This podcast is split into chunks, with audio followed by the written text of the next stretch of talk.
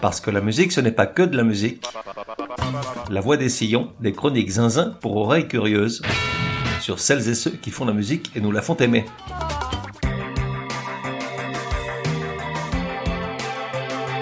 La voix des sillons numéro 66.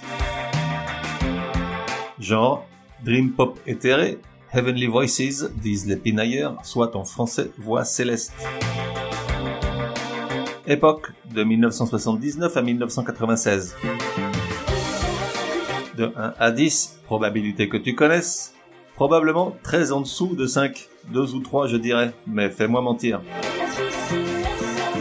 De 1 à 10, probabilité que tu me remercies de t'élever vers les cieux, 8. Artiste, Cocteau Twins ou La Voix de Dieu. Il y a peu, je me suis fait rudement gourmander, proprement morigéné, vivement admonesté, salement gueulé quoi, et c'est très désagréable. Ça remonte à l'épisode dédié à New Order dans lequel j'ai commis l'impensable. Une boulette, une grosse. Du coup, ça n'a pas traîné, je me suis fait vertement rattraper par quelques auditeurs tristes aux aguets, couteau entre les dents. Mon erreur?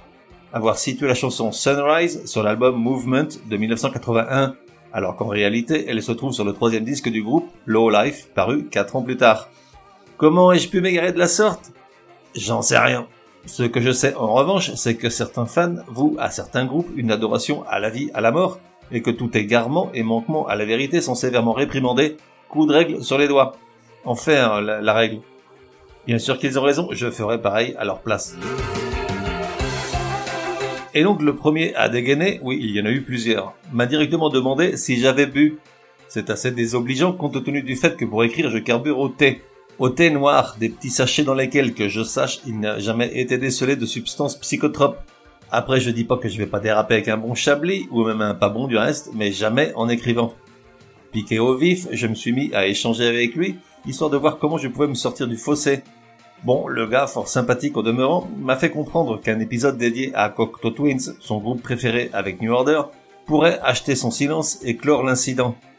Alors ça tombe bien parce que les Cocteau Twins font également partie de ma liste depuis que je suis pas beaucoup plus grand que tout petit, et il était prévu que tôt ou tard j'allais en parler ici. Cocteau Twins ou La Voix de Dieu, extrait de Ivo, tiré de l'album Treasure.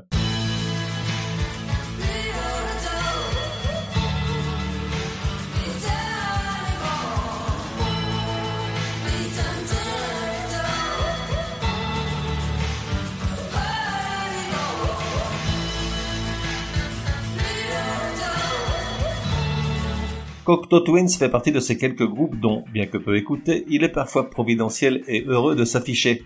Imagine, tu es à une fête ou un dîner, peu importe, en tout état de cause, un endroit où t'as aucune envie d'être, mais ta vie est ainsi faite que tu ne décides pas toujours, voire jamais.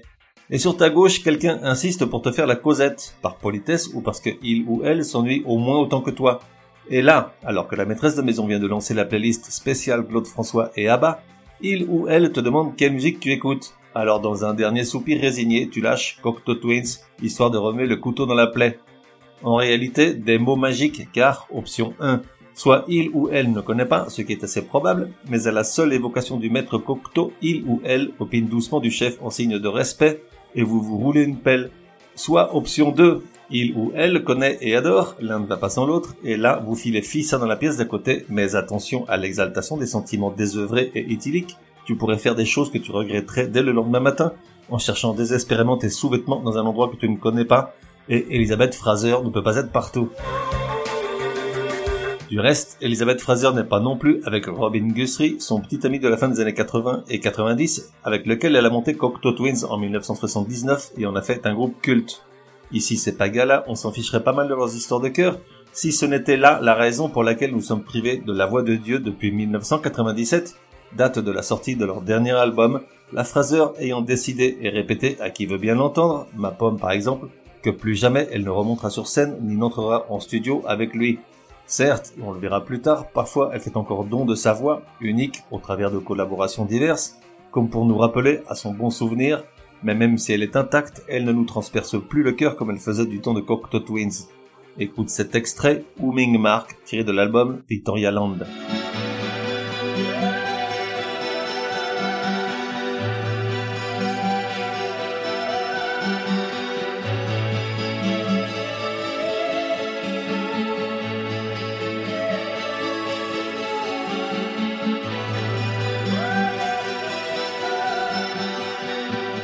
Groupe se forme à la fin des années 70 dans la petite ville écossaise de Grangemouth, à l'ouest d'Édimbourg.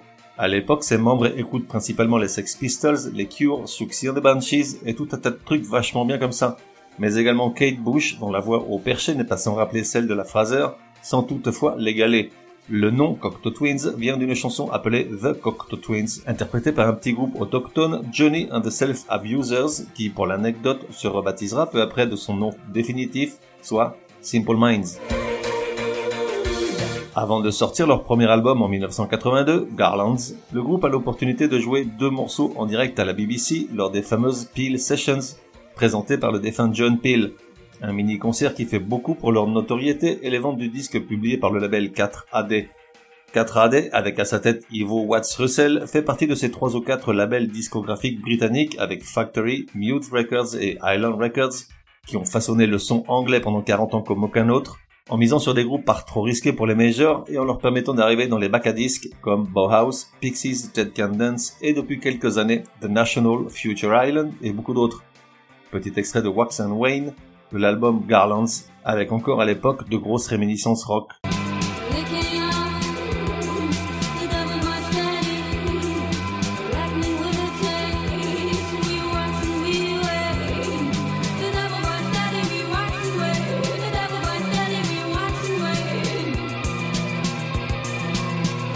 Garlands est le premier et dernier album du groupe à compter sur les services de l'un des membres fondateurs, le bassiste Will Hagee, remplacé par la suite par un touche-à-tout de la musique et multi-instrumentiste Simon Raymond. Même s'il vend relativement peu, il occupe néanmoins la seconde place du classement indé en Angleterre cette année-là. On y découvre les prémices de ce que sera le son du groupe à partir du disque suivant. Fusion et distorsion de rythmes austères, de basses pulsées, de guitares réverbérées et la voix éthérée de la Fraser. En 1883 sort Head Over Heels, un titre fort peu évocateur de la musique qu'il contient puisque l'une des possibles traductions de l'expression head over heels serait à fond les ballons. Or, ici tout le contraire, la musique prend ses aises et son temps.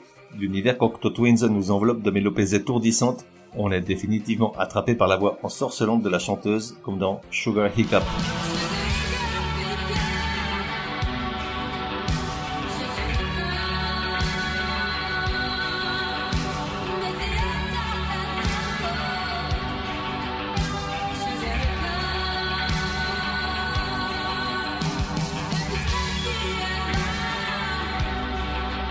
Sur ce second disque, les paroles restent encore compréhensibles, chose qui le sera de moins en moins sur les suivants, Elizabeth Fraser utilisant les mots plus pour leur texture et leur sonorité que pour leur sens. Head Over Heels figure sur les listes de fin d'année d'un certain nombre de publications britanniques, mais c'est le magazine anglais Mojo qui, bien des années plus tard, s'approchera au plus près de l'ambiance du disque en le classant comme l'un des albums les plus originaux et baroques de tous les temps. Néanmoins, la consécration vient avec l'album suivant, le troisième, Treasure. Jamais disque n'a eu de titre aussi révélateur, car l'on parle d'un véritable trésor, l'un de ces disques qui ont illuminé les années 80 et l'un des deux plus beaux albums du groupe. En réalité, 38 ans après, je continue d'hésiter entre donner mon vote à Treasure ou à Heaven or Las Vegas, publié lui en 1990. On va y revenir. Ce troisième opus s'inscrit dans la continuité des sons Cocteau Twins, mais gagne en cohérence, en mélodie et en émotion. Certains de ces morceaux, au lyrisme ébouriffant, sont proprement miraculeux. On touche le ciel. Les nappes mélancoliques des guitares et claviers forment un tapis sonore subtil et délicat pour la voix vertigineuse et sublime de la Fraser. Un disque aux inspirations médiévales et fantasy, où s'enchaînent des chansons spectaculaires et d'une beauté dont les fans de la première heure jamais ne se lassent, bientôt 40 ans après. Il fait partie de ces disques que j'ai eu dans tous ces formats, vinyle, cassette, CD et aujourd'hui en MP3 sur mon mobile. Oui, il se trouve que pour tout un tas de très bonnes raisons, je n'utilise aucune plateforme de musique en streaming audio. Petit extrait, Lorelai.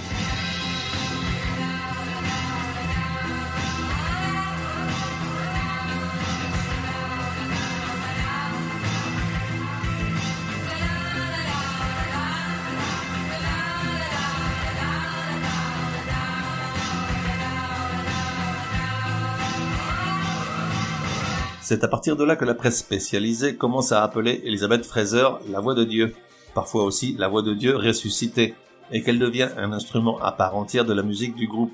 J'ai un souvenir très net de la réaction des gens à qui je faisais écouter l'album pour la première fois à l'époque, même s'ils n'aimaient pas l'atmosphère aérienne, presque mystique, au moins gardait-il un silence respectueux comme impressionné par cette voix céleste qui sublimait la musique.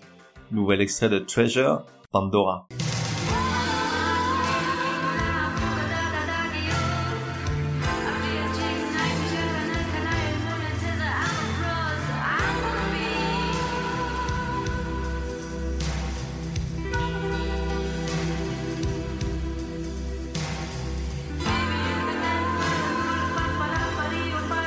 Ensuite, jusqu'à 1990, pour des raisons sûrement très bonnes à l'époque, même si aujourd'hui je ne vois pas bien lesquelles, j'ai survolé leur carrière et leur production, faite de trois albums que j'ai peu écoutés, Victoria Land et The Moon and the Melodies, les deux publiés en 1986, puis Bluebell Knoll en 1988. C'est fort de ma part car ces trois-là contiennent de nouveau de superbes morceaux. Robin Guthrie, accompagné aux commandes par Simon Raymond, maîtrise parfaitement l'instrumentation tout en nappes vaporeuses et rythmes dissolus, tandis que le romantisme, les acrobaties vocales et les paroles énigmatiques de la Fraser font des merveilles. Voici trois extraits, un par album.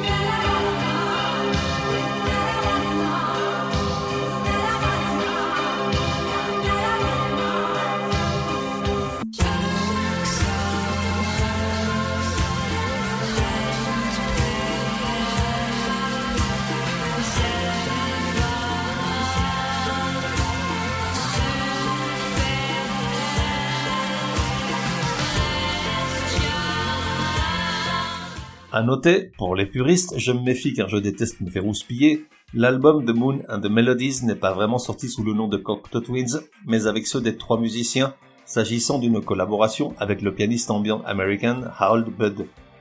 Et puis arrive 1990, et l'album Heaven or Las Vegas, 6 ou 7 album de Cocteau Twins selon que l'on prend en compte ou non le disque précédemment cité, est probablement leur meilleur, tout du moins celui dont est le plus fier le président de 4AD, aujourd'hui retiré, Ivo Watts Russell. Le disque est classé 28e dans la liste des meilleurs albums des années 90 par le New Musical Express, fait partie de l'encyclopédie Les 1001 disques qu'il faut avoir écouté dans sa vie, et figure à la 245e place de la liste des 500 meilleurs albums de tous les temps établie par Rolling Stones. Bien que Cocteau Twins ne soit jamais prêté aux règles de la promotion, il s'en est quand même vendu plus de 250 000 exemplaires en Angleterre. Le disque est écrit et enregistré à une époque charnière, à cheval entre la naissance de l'enfant de Elizabeth Fraser et Robin Guthrie, et la mort du père de Simon Raymond au même moment, ce qui donne aux dix chansons un ton parfois d'une grande gaieté, parfois très sombre, accompagné de paroles pour une fois presque intelligibles dans leur totalité. Heaven or Las Vegas, titre éponyme de l'album.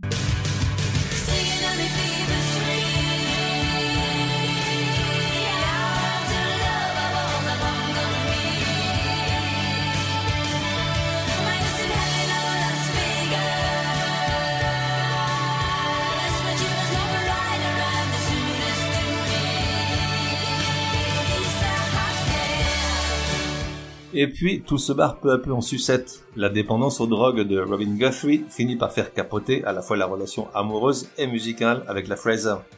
Après deux derniers albums publiés en 93 et 96, le groupe se sépare, et malgré plusieurs tentatives, notamment en 2005 pour le festival de Coachella, où on a tous bien cru que cette fois-ci allait être la bonne, Elizabeth Fraser n'en démord pas, jamais le groupe ne se reformera.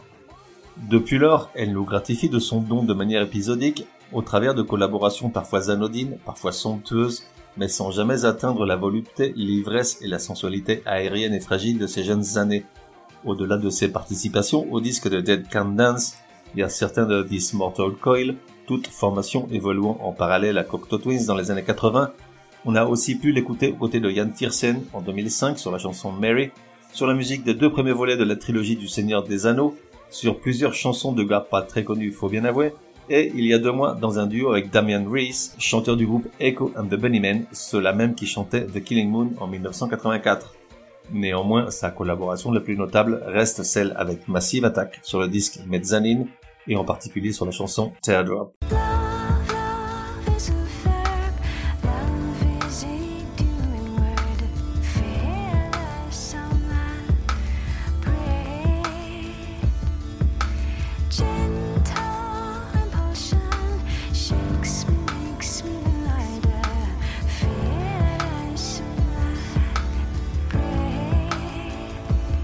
Et voilà, c'en est fini avec Cocteau Twins. Je me suis relu plusieurs fois et jurerai que je n'ai pas fait de boulette, advienne que la peau de l'ours.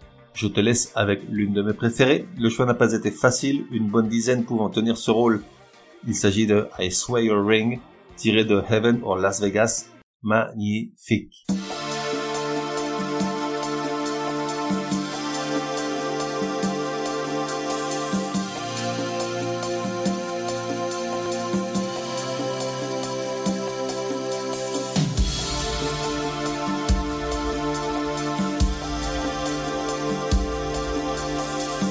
On se retrouve dans un prochain numéro de La Voix des Sillons. En attendant, café et à la messe.